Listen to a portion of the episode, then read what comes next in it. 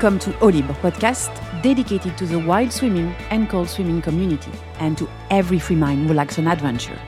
I'm Charlotte, founder of Layer and Plouf, equipment and clothing brand for after swim that will follow you everywhere, starting in France. With this podcast, you will meet enthusiastic characters who will share their swimming experiences athletes, doctors, artists. Come with us, try, escape, and be free.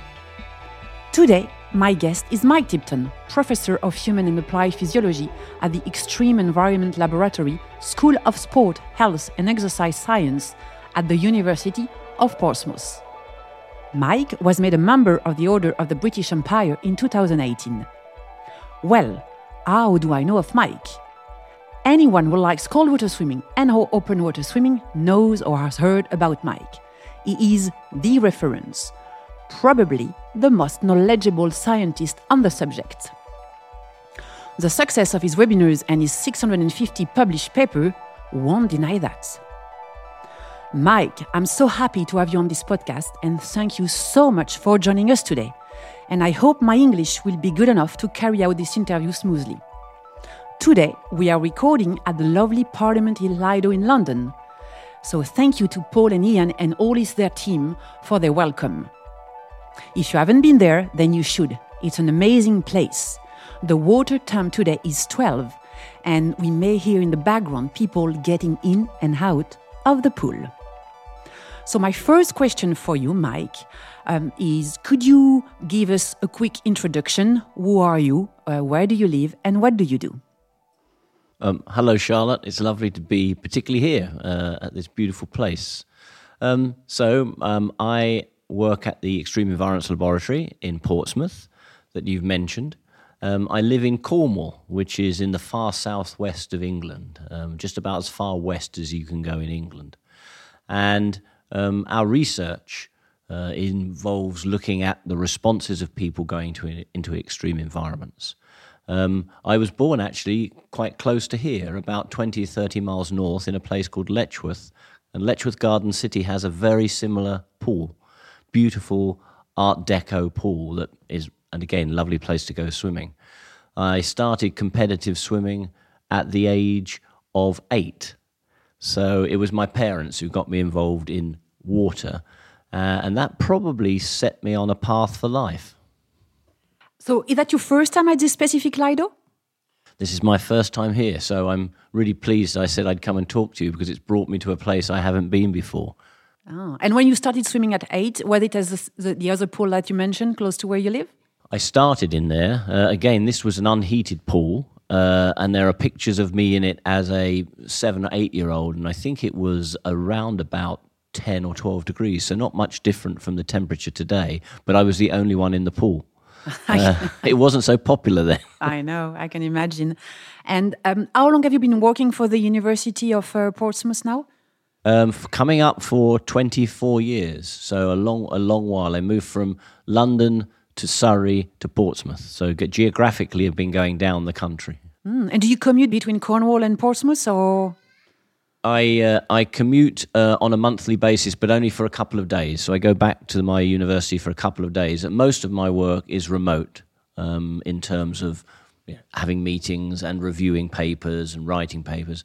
And then I do a lot of work with the Royal National Lifeboat Institution. Oh, can you tell us a bit more about that? So the Royal National Lifeboat Institution, the RNLI, is the organisation that runs all the lifeboats around the country. Mm-hmm. Um, and as a consequence of which they uh, are um, the ones that will go out and rescue people who get into trouble in the water. I've also had a long association with Surf Life Saving, GB, who train people to rescue others in the surf. Um, and then with the Coast Guard as well. So, quite a lot of my work outside of the university is with major rescue organisations in the UK. I see. And how do you find this work balance of um, not commuting too much, working from home, working for different uh, uh, bodies? Does it work for you? Uh, it's pretty well full time, I have to say. Oh, okay. Uh, but these are fantastic organizations to work with. You know, when you have organizations whose purpose is to go and save the lives of others, you meet wonderful people doing wonderful things. So it really isn't work uh, by my definition. I see. Um, so you've mentioned you, you you you were kind of not professional swimmer, but I, I don't know you. Competitive. competitive swimmer. Thank you. And I, I know you're a triathlete as well, uh, so you're a really sporty person. Um, could you tell us a bit more about what did swimming bring to your life? How has it impacted your life, or changed it, or improved it? And do you actually swim in cold water too now? Um, how often do you swim? Yes, so I started very young because my mother was particularly keen on swimming and taught swimming for nearly 60 years, actually. Uh, and I started competitively at eight. I was swimming at the age of four and five. And I continued to swim competitively through to the age of about 20, um, at which time I was playing a lot of rugby, which is another big French passion, of course. And uh, um, and when I finished, I kept swimming through those years. But when I stopped playing rugby uh, at, in my early forties, I took up triathlon. Ah. And uh, that meant starting. I think a lot of people do this. They start with the short triathlons, and then they think, "Oh, I could do a longer one. I can do a longer one."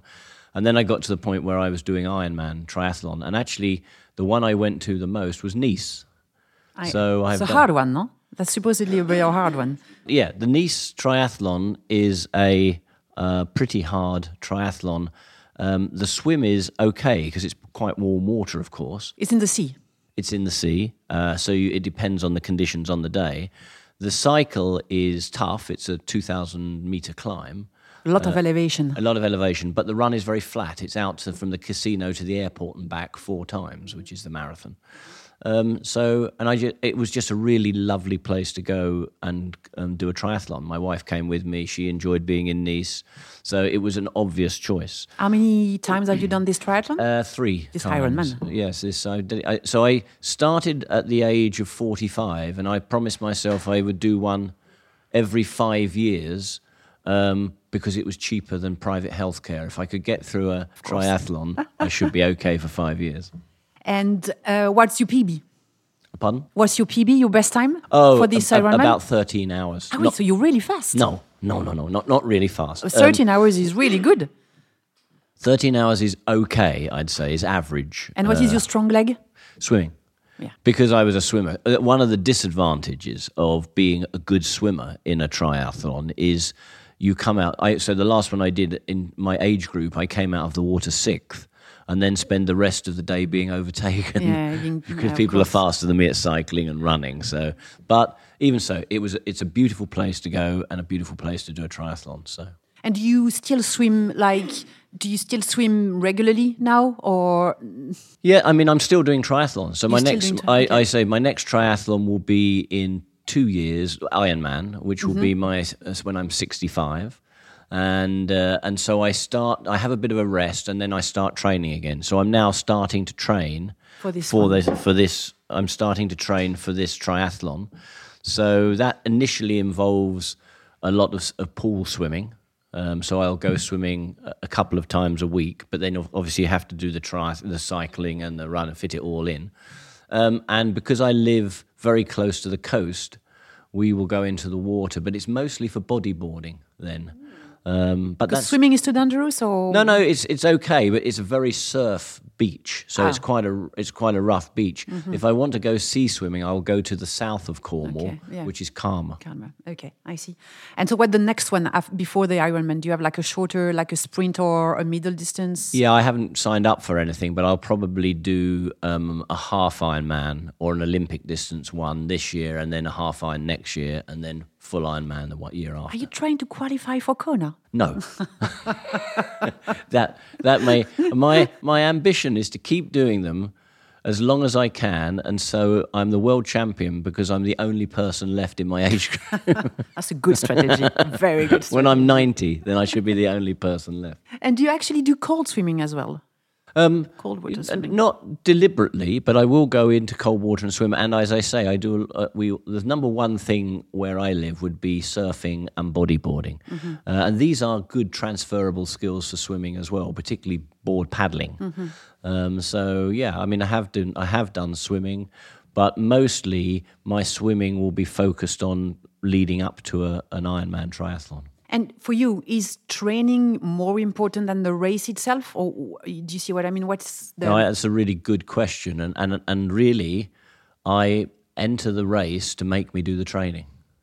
It's a lifestyle thing, Uh, and these events are not cheap to enter. You know, they may be six or seven hundred euros, Yeah. uh, and once you've paid that, then you know there's there's another incentive for for training. But actually, by the time I come to do the event, it's done what I wanted to do for me. It's made me train. It's made me go swimming and swi cycling and running. And you feel good, and then the I race feel is good, just the and cherry. it's, it's just it's exactly it's just the uh, yeah the cherry on the cake. And are you part of a club, or you just train on your own? No, I train on my own. Um, I enjoy training with other people, um, but because of the, my, the fact that I'm so busy with different aspects of work, I tend to have to fit training in at my own time, and it makes it difficult, makes me unreliable um, to train with. So I, I, try, I, I have got a gym, uh, and where I live, I can get out on the road very easily. And do you feel like training helps you with your job, with your day to day life, uh, the activity, the, the physical activity? Uh, I think I think it does. Uh, I think, I think it's a transferable in, in terms of um, resilience against stress. I think if you're fitter and healthier, then you can deal with pressures in other areas better. And I and I absolutely believe that you know with the amount of work that I do and you know the, the things I have to do at work, that having an underlying level of fitness helps me deal with those kinds of mental stresses. Um, I, and I think when most people notice it is when they get injured and they can't exercise, and then they suddenly wonder why they're feeling a bit depressed and you know they're not feeling good about the world, and that's because they've lost exercise. Yeah, for sure. Um, thank you, Mike. Uh, the, my next question is around cold water. So, really, what is cold water and what do we mean by cold water swimming? So there's no strict definition of cold water. Um, we're a tropical animal that wants to be in air at about 28 degrees Celsius. It's why so many people go on holiday to the south of France because they can get those temperatures. Um, so going, taking a tropical animal and putting them into cool water is quite a stress. Now, thermoneutral water, i.e., the water temperature you can sit in comfortably without cooling or heating, is 35 degrees Celsius. As that water temperature falls, you will start to cool. Generally, however, people would say that in terms of the immediate and quick physiological responses to cold, then that starts at around about 15 degrees Celsius. Okay, so 15, if you swim above 15 degrees, degrees Celsius, then it's not cold. Below, it's cold. Oh, it, they're all cold, but what? You, so if you go in, if you sit still in water at 28 degrees, which is swimming pool temperature water, if you sit still and don't do anything, you will cool. Yeah, yeah. Um, if you're exercising, you'll probably stay okay. Once water temperature gets below 25 degrees Celsius, if you exercise, you cool more quickly than if you stay still because you stir the water around you. You send blood into your extremities, that is, that, and the heat that that blood has is lost to the water. Okay. So 25 is a, a, point at which you will cool um, whether or not you exercise. Okay. But around about 15, you start to get other more profound physiological responses. So, if, if there is a definition, so the Royal Navy, for example, in the UK would use 15 degrees as their definition of cold water. Okay. But there is no strict definition. Okay, I see. Um, so you will correct me if I'm wrong, but the, your journey started with applied physiology in extreme condition. So, for example, you studied um, drowning and survival. So you were um, explaining in another podcast that around 1,000 people uh, drown a day. So it's really a pandemic. Um, and today, cold water swimming is becoming a craze. Everyone wants to do uh, cold water swimming. Um, did you see that coming? Did you see this this momentum of cold water and open water swimming coming? And also, I think, and you may tell us a bit more about that. That you mentioned in another podcast that where you live, the swimming club has seen a drastic increase of its member to twenty five to one thousand, or maybe I'm exaggerating, but something along those lines. So, it, for you, is it just a trend or new behavior, or So um, I obviously was involved in water from a very young age, having done competitive swimming. I then did a master's degree in London, uh, not very far from here at King's College. very close? Very close. And uh, as part of that, we visited the Institute of Naval Medicine, which is down in, near Portsmouth, uh, in the south of England. and they were running experiments there um, on swimming in cold water and swim failure. When was The- it? Which year? This was 1981. My year of 1980, a long while ago. Uh, and there was a, a gentleman there called Dr. Frank Golden, who um, was an expert for the Royal Navy in survival in the sea. And I volunteered to be a, a, a participant in that experiment, which was to swim for 20 minutes in water at five degrees Celsius. 20 minutes. Yeah, so this was quite a quite a challenge, and I did it because I I was such a, a good swimmer that even as I got impaired by the cold, I could still You keep have the going. reflex coming. I could still keep swimming, yeah. Um, and that started up what was a lifelong friendship between myself and Frank. So I then ended up working at the Institute of Naval Medicine. Um, but the Navy were more interested in survival because they had lost so many men in the sea during various conflicts. Um, but always in the background, whilst we were studying the dangers of cold water immersion, was the fact that people were going have been for centuries going into water for health reasons. So around the UK, there are towns which exist because people would go from, for example, London to Brighton to take to the sea. And then you'd see things like Hippocrates, Thomas Jefferson, Charles Darwin, lots of people advocating going into cold for their health Because it's good. It has benefits. because they were saying it was good for them. So always while, while in the background, when we were studying the hazardous responses to cold water immersion, there was this other area which was the benefits of going into cold water. And then, as you say, what's happened in the last few years, particularly with the lockdowns that we had in the UK back at starting um, 2020, um, the number of people taking up open water swimming has just you know gone up exponentially. So you're quite right. Our local club, Perranporth in Cornwall, had 25 members. It now has 2,000. At 2000. 2,000. So you weren't exaggerating, you were being conservative. And there are groups all around the country and abroad. One of the groups that I've been helping is a group called the Blue Tits, who, yeah. who are from all dotted all around the UK. I mean, when we look outside here at the Lido now, which has water at 12 degrees Celsius, which is definitely cold, it's full of people swimming. So, yes, there has been a big explosion, and lots of people claim various health benefits. We're so come back to we'll the come on to this, but so do I think it's? A, I don't think it's. A, I don't think it's um, just you know a, a short going to be a short-lived phenomenon. I think that. Uh, I think there's another aspect to this which probably is to do with the fact that we've become so comfortable in our lives humans have managed through their intellect and the use of buildings, heating, clothing to recreate their tropical origins next to the skin. Um, and so, mostly, we hardly ever challenge ourselves. Uh, in, in high income countries, um, on average, people spend 90% of their time indoors. Wow. That's too much. Uh, And we have a problem with people being sedentary. We have a problem with people being obese.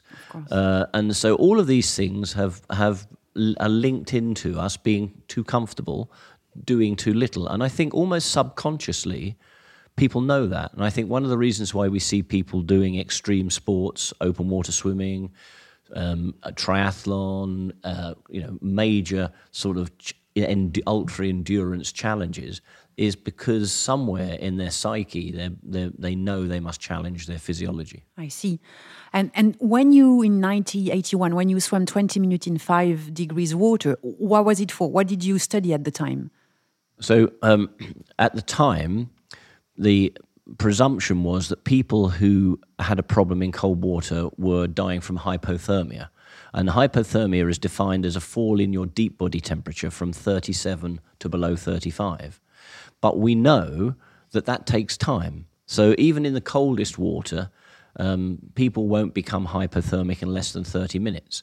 So when you look at the um, drowning statistics or the immersion death statistics in the UK, and you see that we lose somebody about every 20 hours, we lose one child a week, but the majority of those individuals are dying way before 30 minutes. So the question we were addressing in 1981 is what's killing people? I see. Um, and the we came up with two answers. The first was the cold shock response when you first go into cold water, um, which causes you to lose control of your breathing and put lots of work on your heart, which can kill you from drowning and, and a sudden cardiac death. But the next bit, which is what we were looking at with the five degree swim work, was why even good swimmers will struggle to keep swimming in cold water. So we were testing people who had got gold and silver medals in the Olympics and showing that after about 20 minutes in cold water, they could no longer swim. So this is swim failure caused by peripheral cooling, cooling, cooling of the nerves and muscles, or in particular the arms. So not hypothermia. Not hypothermia. These these people these people were struggling to swim whilst their deep body temperature was still normal. But the problem was their peripheral temperatures, the nerves and muscles in their arms, had cooled to the point where they were physically incapacitated. And we call it swim failure. Swim failure. So you started studying all of this in 81 as um, really something scientists for helping people not to drown and survival and now it's becoming all over these years you you prepared for this new craze of cold water swimming, really. Um, and that's quite, uh, that usually that's the other way around. You start a craze and then you start studying it. And um, I find it's quite, uh, quite interesting. And do you interact a lot with other scientists around the world? Do you look at what other countries do in research? And do you think, I don't know, are there any differences between our countries um, see that, that cold water swimming or Yes, I mean, one is we do collaborate. Um, I mean, this is a fairly small research area, and so there are maybe 10 labs around the world that do this kind of work. So, and obviously, a lot of them are in countries with colder waters like Canada, Scandinavia. Um, so, we have collaborated with them. Um, we have had exchanges of students, exchanges of academics. I have had, for example, uh, a student from France, uh, Julien Guerreté, who came over and studied cold and the effect of cold and the um, what makes you feel comfortable or uncomfortable in cold. He's gone back to France. He's started up a company oh. that sells smart um, clothing. Um, I've worked quite a lot with Decathlon over the years, looking at comfort in water and how to keep people comfortable and warm in water. So yeah, there's a lots of international collaboration, and regularly we go to we go uh, and talk at international conferences. But that's with, on the scientific level. But we also collaborate in the search and rescue area with, for example, um, the international coast guards, U.S., European coast guards. Um, so there's it, there's collaboration at several different levels. Uh, um, and you share good practices, for example, I imagine, or, or uh, key findings and. Uh, yeah, absolutely. I mean, I'm I'm you know I'm very pleased uh, and honoured to say that you know our work on the fundamental responses to cold water now informs. Um, the training and rescue and resuscitation of people all over the world. I see. Mm. According to you, what is left to be studied regarding cold water swimming? If you had like all the money in the world, uh, all the means, not even money, but all the participants, everything that you need to, what would you, what would you study? I think the thing that's missing uh, with the open water and cold water swimming um, science is understanding the exact mechanisms by which um, it does good. So when you talk to people who open water swim, it's almost like a religion to them. You know, they will exactly. We can look over my shoulder and we'll see people who are, uh, you know, pursuing their religion, um, and they will tell you things like, "It wakes me up. It makes me feel alive." Mm-hmm. Uh, they will tell you um, it improves my immune system. I haven't had a cold for or flu for a year, or they'll tell you, you know, my my mental health has improved no end. Um, and this is all anecdotal evidence. And anecdotal evidence is still evidence, but it's not strong evidence. Now, for the people who that benefits, that's all they need. It, they don't really need to know how it works. But as a scientist, I want to know how it works because if I can work out how it works and what it does, and if our team can do that, we can uh, enable other people to get that benefit who maybe can't get into cold water to swim because maybe they're too old or too frail, but there may be other ways of doing it. So when you say what, so number one is let's try and understand all the mechanisms. We understand some of them, and we have hypotheses for the others. So let's understand those mechanisms, and then let's see if we can't get the same benefits for people who can't go out swimming. Um, but that involves being able to do experiments where we isolate the cold from Yeah. all the other great thing. I mean, being out there today, just standing on the side of the pool without going in, Is is, a good. wonderful thing. Yeah, it's already good. Obviously, you should see the pool. You understand. Um, and what do you? What are you working on at the moment? Which uh, topics are you studying? Uh, well, we've always got things going on across. Uh, on any one time, there will be about twenty projects running. Oh wow, okay. uh, and they range from things like acclimatization to heat. They range from um, the um, what makes people ill when they get hot and immune function in the heat. But round on the other side, on the cold side of things, we're looking at things like non-freezing cold injury. Now, um, not many people have heard of that. Most people have heard of frostbite, but Yeah. they won't have heard of non-freezing cold injury. Yeah, where what is you, it? so it's where your extremities, in particular, get damaged because they spend a long while cold and wet. Now, this is originally this was particularly relevant to things like mountaineers, people like mountaineers, people sleeping rough, the military. However, of course, with open water swimming, with people going into cold water frequently and more often, there's a chance that we'll start to see some non-freezing. Now, what is non-freezing cold injury? It's I suspect most people have a little bit of it. Like And the if- Raynaud disease? no, Raynaud's is another form of of Okay. of, um, of peripheral vascular disease. This is this is different. Uh, it, its symptoms are you get very cold extremities. They stay cold for a long while, um, and they don't rewarm very easily. They begin um, to sweat. So even when even when you're comfortable, you've still got slightly damp extremities, and they can be. And in extreme cases, they can become painful.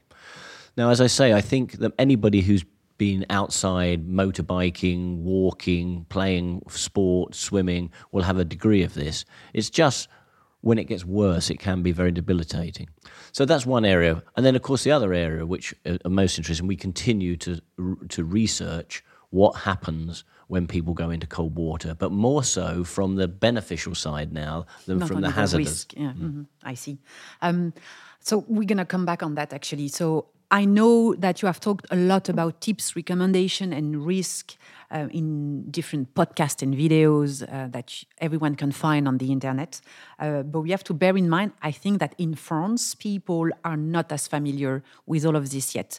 Um, so it would be amazing if uh, we can come back on, on a few topics, um, Mike.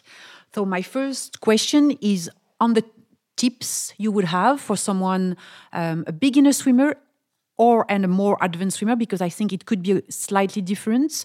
Um, any tips for starting cold water or keep doing cold water? Yeah, I mean, the the first thing to do is to make sure that you're fit and healthy enough to do it. Go and see a doctor. Go and see, have a checkup. I mean, uh, we have, in response to some media um, activity in recent in recent months, we've actually written a paper.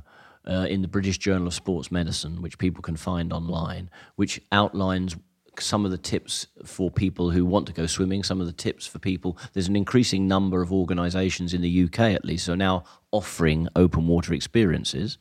And then there's some tips for the medics.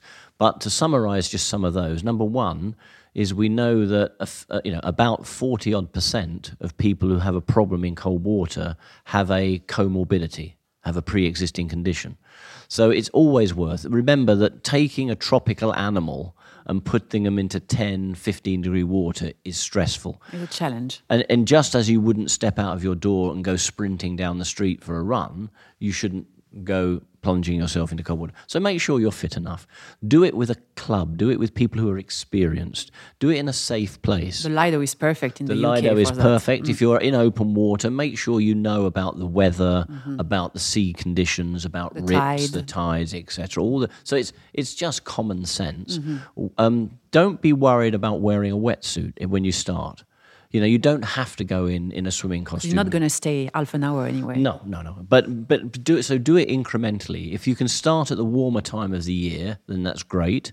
Um, but if not, wear a wetsuit and you know slowly get used to the water over time. Go in slowly.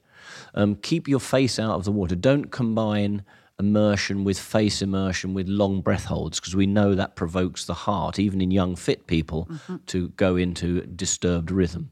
Swim parallel to the shore. So that if you do find that you get the problem with swim failure, which we have talked about, that we mm-hmm. researched, it comes on very quickly. And for beginner and more advanced swimmer. Oh yeah, one of the one of the problems is the initial responses to cold, the cold shock response, which are the most dangerous of all the responses, do show habituation. So if you're an experienced cold water swimmer, like the people behind me in the pool, you won't see them hyperventilating and gasping when they get into the water.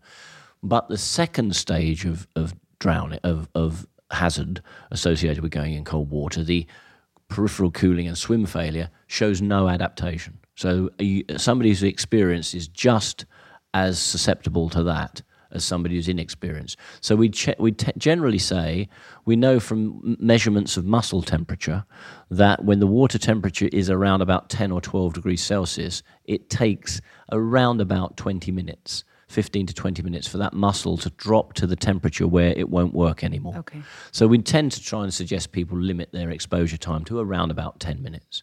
Now, with, t- with experience, you can go a bit further. And as long as you're supervised, this, you know, you might go to 15, 20, 25 minutes. But the other problem with the adaptation to cold is you lose your sensation of how cold you are. So um, experienced swimmers are. So you don't know you're cold? Is no, that no. what you mean? No, no. So yeah, exactly. So one of the things we've seen with um, repeated exposures to cold is that people become really comfortable in cold water. Meanwhile, all these temperatures are falling. Um, there's a classic study done back in the 1950s and 60s by um, a guy called Griff Pugh, who studied the, the, the champion open water swimmer, Jason Zirganos. Um, Jason Zirganos was the, the cross channel swimming champion, was swimming in cold water. He's Greek, um, all over the world. Um, and they studied, he studied him in cold water, uh, swimming and still. And when they were in cold water together, sitting still, Griff Pugh, who was not, who was a swimmer, but not, was an indoor warm swimmer, was not used to the cold, was shivering away and couldn't speak. Jason Zirganos next to him was reading a newspaper.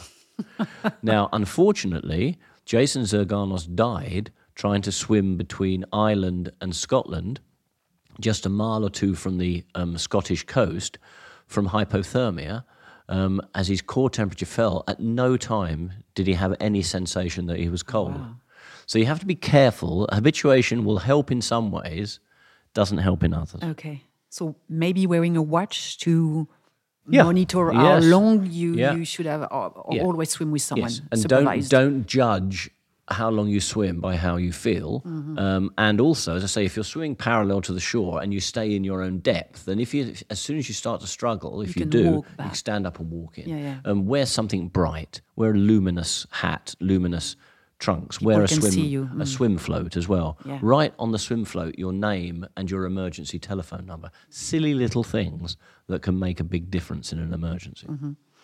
Um, I was wondering have these recommendations changed since you like are there been any changes since you first starting uh, studying this like how long you can stay in the water or have there been many changes since or it's always been the same have there been any uh, uh, like you know major discoveries yes i mean i suppose Um, no, I don't think there's been any change. I mean, the big change is how many people are now going into cold water voluntary. Well, when I started, when you when you found somebody in cold water, it was mostly because they'd accidentally fallen in there. and now, now, but now the big change is there's, you know, there's hundred times more people going into cold water voluntary than are going in accidentally, and so that means that we're we're talking much more about preparation for going in because, of course, most accidental immersions you don't know they're going to happen. But now we talk about, you know, getting the right equipment, doing it in the right place, doing it with the right people, having a medical checkup. All these things are relatively new. So when you say have they changed, really, this is a pretty new phenomenon, okay. recent phenomenon anyway. Mm-hmm.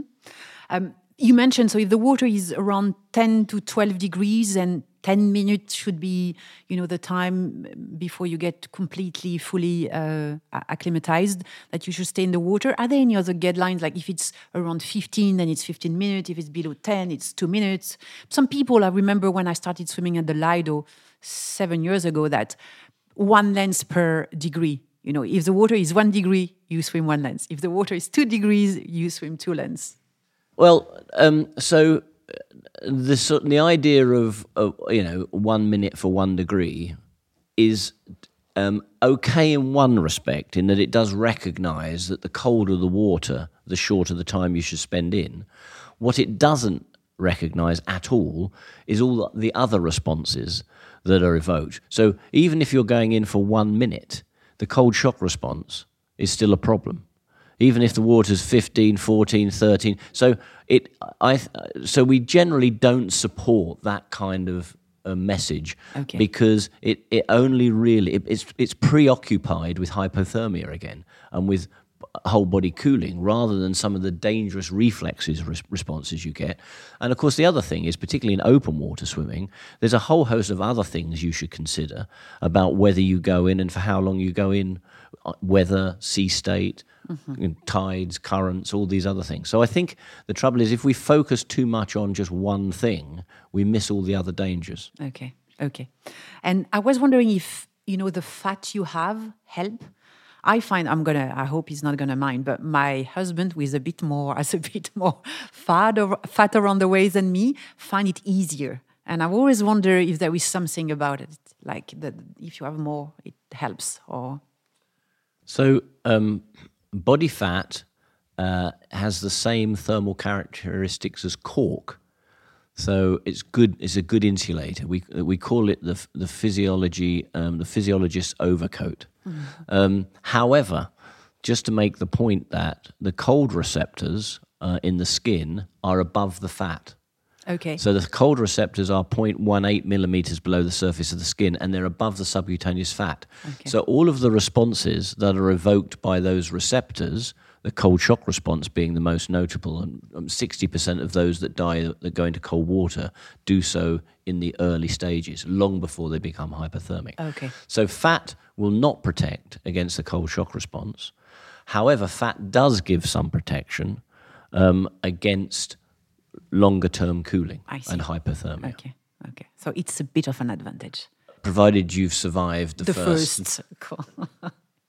um, and also now we're talking about the risk and uh, you know people dying from uh, cold water swimming when they die obviously but in, triath- in triathlon you mentioned that the swim is the most dangerous um, leg of all because that's where people have have the most problem can you elaborate a bit more on that Yes, we know from work done uh, by the US Triathlon Association that 80% of those people that die in triathlons die during the swim. Um, and the, the thing that intrigued us was why are these people dying in the race that have done all this training mm. in the right water mm. temperature but haven't died when they've been doing their training? As far as you can establish, but you know it's it's it's unlikely. So, um, and we started to look at what happens to people in um, triathlon events. Now, as I said to you earlier, I've done the Nice triathlon mm-hmm. several times. Ironman. yes, and, and when you do a mass um, start, start that mm. is some, somewhat different from a training swim. Yeah. It's a bit like diving into a washing machine. Mm. Uh, and you've got people climbing over you, you've got people, and when you turn to breathe, sometimes you can't breathe because there's just a load of water being splashed over you. Mm-hmm. So we started to look at what happens when people go into cold water swimming and ho- in cold water and holding their breath.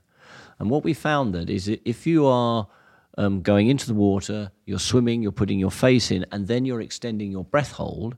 Um, when you do eventually break your breath hold, within 10 seconds of that breath hold break, you get some fairly significant ECG changes. Um, and so we think, we called this um, autonomic conflict um, because it's a conflict between the body trying to accelerate the heart for the exercise mm-hmm. and for the mm-hmm. cold shock, mm. but the face immersion, the breath holding, trying to slow it down. And when these two occur at the same time, the heart gets confused and goes into arrhythmia. So we think the reason for seeing these problems in a race but not training is because in a training you never have the problem of somebody climbing over you, splashing water on your face, stopping you breathing. Mm-hmm. The other point just to make is that the other time you see this autonomic conflict is in people who get angry. Oh. So, uh, the two things to remember when you're doing a mass start in a triathlon number one, don't hold your breath, and number two, don't get angry. Maybe. But it's very difficult not to get angry. Yeah, oh, stay at the back. exactly. Yeah. Stay at exactly. the back. I think the nice thing about it is, you see, that kind of information feeds into how you organize a triathlon. Mm-hmm. So now what you need to do, because the other time when this occurs is when people come together to go round a buoy. Mm. So ah, when you turn. When you turn. Mm. So the way to avoid this is to make sure you have staggered starts with a small number of people, mm. which they now are doing in lots of triathlons, and make sure you have a long swim before you get to a turn, so people get spread out. Yeah, the fastest at the front, the oui. slowest uh, at the back, and then and then they can turn easily. I see. Um, regarding the equipment when you go cold water swimming or open water swimming, so you mentioned um, the color bright, the bright color hats, uh, maybe a watch, uh, one hat, two hats, a buoy What I mean, the number and so, name. Yep. So I would, you know, as I say, I would advocate people who are starting to start either when the water's warm or wear a wetsuit. Most people who get feel very cold, it's because of their extremities. So it's very hard to keep the extremities warm um, because the body's response to getting just a little bit cool is to shut down blood flow to the hands and feet. Mm-hmm. Uh, and unfortunately, um, you know, the body will sacrifice the extremities to keep the center of the body warm. But your perception of a cold environment is very, very determined by the temperature of your hands and feet. Now, you can wear gloves and boots, mm-hmm. um, which won't get the blood flow to come back, but it will slow the rate at which these tissues cool. So that may be something you do. A, a, wetsuit, obviously, if you need one. As you get more used to the water and you want to wear less, then you might end up with some people just wearing the hat, the boots, and the gloves. Um, wear as many hats as you need. Luminous um, orange or uh, um, lime green yellow is the best color, which is the color we make our lifeboats, of course, yeah, so people can yeah, see them. Yeah. Um, and obviously a tow float. Um, you know, there, there is, it, there's lots of things out there people can wear, and what they need to do is start with a good level of project protection, and then with experience they can change that. But remembering that as you spend more time in the water, repeatedly going in, you lose your perception. So you might end up taking a wetsuit off, and you might end up cooling really quickly, but you won't know. Yeah. So you're really wearing clothing from a point of view of comfort and buoyancy, but the thing that's determining how long you stay in should be time. Mm-hmm.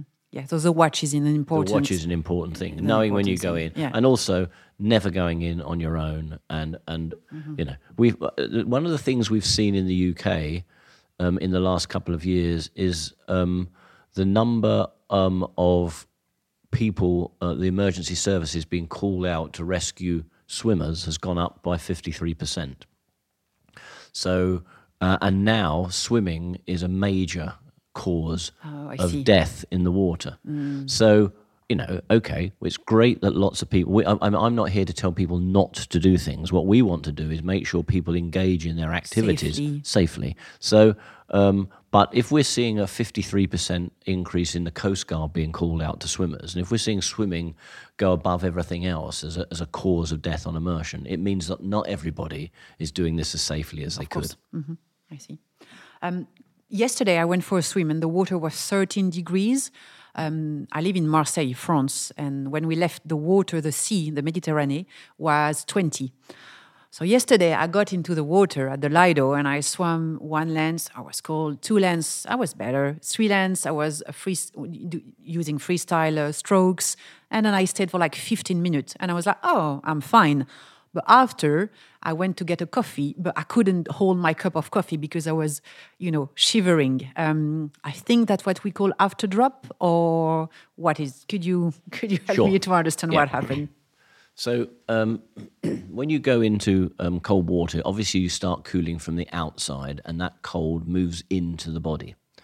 And so, um, after 10 or 15 minutes, your deep body temperature won't be changed that much. It takes a while for that cold front to get into the core of the body, heat to then be lost from the core. Um, and so when you say you felt cold, then that's primarily driven by your skin temperature. Okay. But what you've established in that 15 minutes is you've got a cold front moving into the body. Now, just because you come out of the water and now stand in air doesn't stop that cold front going into the center of the body. What will follow it is warm, but it'll take time. The bigger you are as a person, the longer it takes for you to start to cool in the core of the temperature uh, of the body, and the longer it starts you to uh, starts you to warm up afterwards. So the I mean, you can model this if you've got nothing better to do this weekend, which I'm sure you have. get a get a watermelon. We need a thermometer in the middle of the watermelon, which is protected so no water can get into it. You take the watermelon, you put it in and make it 37 degrees body temperature. You take it out of the uh, the 37 degree water, you put it into 13 degree water, and when you do that, and you're measuring the center of the melon, nothing changes. Ah. When you first put it into the cold water, it doesn't change instantaneously. Yeah, it takes time for this, and it'll take longer the bigger the melon. Hmm. Now, once the center of that melon starts to cool, if you take the melon out and put it back into warm water, the center of the melon will continue to cool. Ah. And that's what was called the after drop. And it was specifically for a situation where people went from cold water to warm water I see. um, which is the way that we would rewarm people in, in, in many situations. So there are other reasons why your core could continue to cool. It might be that you don't, you know, that you're still in a cool environment because you've been rescued into a boat or it's a windy day and on, you're on a beach where you're still cooling. But generally, w- what you should expect is that for um, you know 15 minutes plus after you get out of the water, your deep body temperature will continue to cool, and of course, as it cools, it drives things like shivering. Um, one of the things, so one of the safety messages, if you like, is to make sure when you come out of the water, you you don't think, oh, that's it, I'm out. I can I can go drive, Okay. or do things like this, oh, you know, because obviously when you're cooling and you're shivering and your deep body temperature is falling, it's not a great time to be doing a, a task like driving. So rewarm properly. Okay. Um, if you've only been in the water a short time, um, which is what we would advocate, then it's perfectly reasonable to get into a warm bath, Okay. to sit under a shower. Um, there is a there are some misconceptions about what you should and shouldn't do. Yeah, yeah. Um, Certainly, you know, if you rescue somebody who's close to being unconscious from hypothermia, has been in the water a long while, then it's a very bad idea to rewarm them too quickly, to put them into the heat, because they could lose a blood pressure as they open up their periphery before their fluids have been re-established. But if somebody's just been for a 10 minute swim or you've just done three lengths, it's perfectly okay to go and stand under a warm shower and warm up the skin. Have a to get- coffee. have a coffee to get yourself comfortable. There are too many people who are coming out of cold water having had a really nice experience and then spending a miserable hour afterwards just shivering and feeling uncomfortable. Um, you don't you don't need to suffer that. Um, but there we are. So yes, there, the the post immersion period is a period where you will continue to call for physical reasons the, the, of, of heat exchange. so make sure you take the time to warm up before doing anything. Um, Yeah, if, if you need anything to do anything that needs coordination Yeah, or needs quick just wait. responses, wait. But I don't, I don't know how many car accidents there are driving back from open water Would be hard to- But my, my, I speculate that there's more than there should be. Yeah, I see. Thank you. Um, on the benefits, we talked a little bit about it earlier. Um, I think you, in the podcast, in the previous podcast, you usually mention three main benefits that people think they have. Um, and as you explained earlier, there's it's still the early stages of the evidence um, on that. But still, could you could you tell us a bit more about the benefits of the cold water swimming and um, what has been more than an evidence that's still an evidence? Uh, what, you know, is it only a placebo, more than a placebo, and to get a benefit, do we just have to to swim for ten minutes, or we could just like put our feet in, or that kind of things? Yeah, and this is a really fascinating area, and this is this is where we want to go and research. So, um, so the three um, anecdotal um, reports that you get from swimmers are number one, it wakes me up, it makes me feel alive, and we know the mechanism of that. Sudden cooling of the skin evokes the cold shock response. That's the most dangerous response associated with going in cold water because you lose control of your breathing, you put lots of pressure on your heart, uh, and you release lots of stress hormones. So, the other side of that coin, uh, or that argument, is that um, releasing all those stress hormones, cortisol, adrenaline, noradrenaline, wakes wakes you up. It's a it's part of the fight or flight response to prepare you in, in ancient times to fight or run away. So we know that's what causes people who will come here in the morning and, and feel awakened.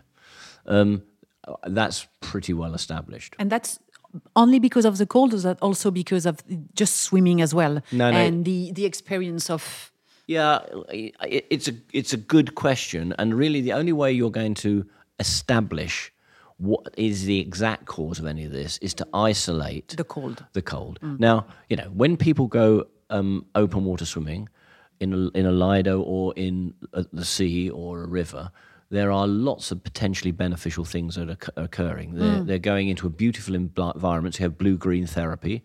They have a distraction because now you know all you're going to focus on is the cold. They're exercising. They're going into a, a, a, an environment that's near weightless. They're meeting friends. Um, they're coming out and having a, a hot chocolate and a big piece of cake. Mm, yeah, know, yeah, for sure. Any one of those could be beneficial. So yeah, but I, I, you know, the I think we're probably as sure as we can be Okay. that it's the release of the stress hormones from a sudden drop in skin temperature that's driving that. Okay. I'm awake, I'm alert. Okay. So I think we can probably That's good. park that. That's, we know that. Okay. The next thing that people will tell you is um, their immune system's better. Now, uh, because they don't feel like they've had uh anything wrong with them for uh, a long while. They're, uh, the jury is still out on that question. Okay. So the problem, the problems with working with the immune system is there's two ways of looking at it. One, you can look at how often somebody actually gets ill, i.e., have that upper respiratory tract infection, mm-hmm. or you can look at markers of their immune function. Yeah. But they, th- those two things may, you know, you could actually have increased markers of the immune function. That doesn't mean that you have any less infections. The way we've looked at it is to look at upper respiratory tract infections um, so cold, sore throats. And we've compared people who do open water swimming with their partners who don't do open water swimming, so but are exposed to the same pathogens. And we've compared open water swimmers with indoor swimmers, and we've found that swimmers have fewer upper respiratory tract infections, but there's no difference between indoor swimmers Really? and outdoor swimmers Oh, at, at the moment. But this is one study. You know, before we go and say this is definitely This the is fact, sure, this needs to be repeated, needs to be done in other areas. So the, the now part of the problem is, um, you know, what what's open water swimming? Is open water swimming, as you've said, a, a dip? There are lots of people who are dippers. They go into the water for uh, 30 seconds and come out. Or is it somebody who goes and swims for 20 minutes? These are completely different Of course, yeah. challenges. So, what we don't know about and what we need to do the research on is what's the dose of cold that is goes from being the trigger. yeah, and and uh, it, it it's not. The truth is, it's not going to get more and more beneficial. The likelihood is it's going to get less and less oh. beneficial and then become hazardous. Oh. So if you look, for example, at the immune system, the limited evidence that was is there is that a short exposure may well prime the immune system, but if you stay in too long, then actually you impair the immune system. You impair the So immune shorter system. is Okay. better. Uh, now we know also from the being alive that you only need to, you know, feeling alive and awake. You Mm. only need to be in the water for one or two minutes. So the evidence at the moment is pointing towards shorter exposures to get the benefits from cold. Now whether staying in longer because you're exercising and therefore doing more exercise It's- is beneficial, but that's an exercise different- effect, yeah. not a cold effect. The final thing is people talk about mental health. They talk about diseases that have an inflammatory component, and there is, you know, we have hypotheses by which repeated cold water immersions, becoming adapted to cold, is, is anti-inflammatory. Uh, uh, and so you can hypothesize that conditions that are underpinned by an inflammatory response, diabetes, um, uh, some um, depression, Arthritis? atherosclerosis, various various conditions, inflammatory bowel disease, you know, that they may be benef- may be benefited by um, cold water immersion. We've done studies with a young lady who had severe depression um, after a, a, cold habituation program and open water swimming. A year later, she was drug free and without depression. Wow. Again, you know, this is not definitive. This is one study, and we need to do more. But um, you know, we're starting to see it. But don't let don't let's let's remember that people who go out there and do it and enjoy it, um, a placebo effect is still an effect, and anecdotal evidence is still evidence. Um, but we are starting on what I think will be a long, slow voyage to piece things together in terms of what's happening. And one of the reason it, reasons it will be slow is when you ask people for money to research in drowning, hypothermia, sudden cardiac death, yeah. you're more likely to get the money than you are when you ask for open water swimming on depression, on blah. Of course. Um, I have three last questions for you, Mike, that I ask all my uh, guests. My first one is When was the last time you went for a swim and which condition? So the last time I went for a swim was a f- a f- uh, what, before I started on what's been quite a long trip away from Cornwall. um, in and and it was a combination of swimming and bodyboarding because where I live in Cornwall on the north coast is a there's surf beaches. So, uh, um, but on Tuesday, I will be back in a pool swimming, starting my triathlon training again. So, how cold was the temperature when you went for a swim slash bodyboard? Uh, 16. Oh, not too bad. Not too bad. It got up this well because we had such heat waves, and of course the sea takes a long while to warm up, and it's at its warmest in September, October. Uh, it will get down to eight or nine degrees um, in January and February. So on Tuesday, you're going to go to the pool uh, to start your training. How long are you planning to swim for? What's distance? Oh, well, how long I plan to swim for may be different from how long I can swim. It's been a while since I did pool training, but I normally would. I normally would. The, the, the triathlon Ironman swim is 3.9 kilometers normally takes me about an hour, 67 minutes. So I would probably be wanting to get up to close to an hour of continuous swimming. Okay. Um, I don't suppose I'll do that Tuesday because I, I say I've had some time off, but I'll get there. Okay. And last question Could you share with us one or two secret places where you like to go for a swim? Anywhere in the world. I don't have to be. Um, okay. So um,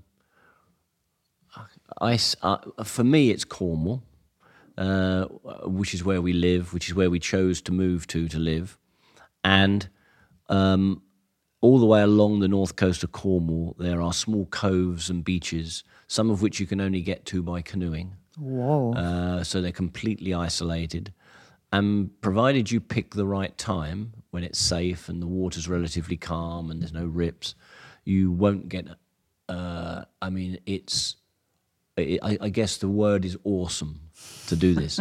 also, dotted along the, um, the North Cornwall coast are sea pools. So when the tide goes out, it, they are pools that are constructed from concrete oh, wow. in amongst the rocks. Wow. That then you can go and swim in those. So there is a sea pool in Porthtowan, there's a sea pool in Perranporth, there's one in um, Portreath, I think. So um, it means you can always get into seawater without always having to go into the sea. So even when it's very rough, but once the tide's gone you out, can do it safely. you've got a pool of water. So yeah, I, you know, I've swum in lots of different places, um, but in terms of the combination of being in the sea and surrounded by big cliffs, beautiful scenery, then you won't do much better than Cornwall. Thank you, Mike. Um, it was a pleasure to have you on this podcast, and it was very interesting. Uh, you answered a lot of uh, of interrogation. I think people have um, regarding cold water swimming and open water swimming. Um, so thank you very much. And if people wants to reach out to you, how can they do so? Do, do email, Facebook? What's the best way if you know people interested to get in touch? Well, firstly, thank you very much for inviting me. It's uh, been lovely to meet you, and it's been lovely to come here as well to meet you. Um, so I am on Twitter. I'm at Prof Mike Tipton. Okay. And I'm on um, email at Michael M I C H A E L dot T I P T O N at port, P-O-R-T dot A-C dot UK. And I'd be happy to hear from anyone who wanted any of the underpinning information. Thank you so much, Mike. Have a lovely day and have a lovely swim. Thank you. Merci d'avoir écouté notre épisode d'eau libre jusqu'au bout.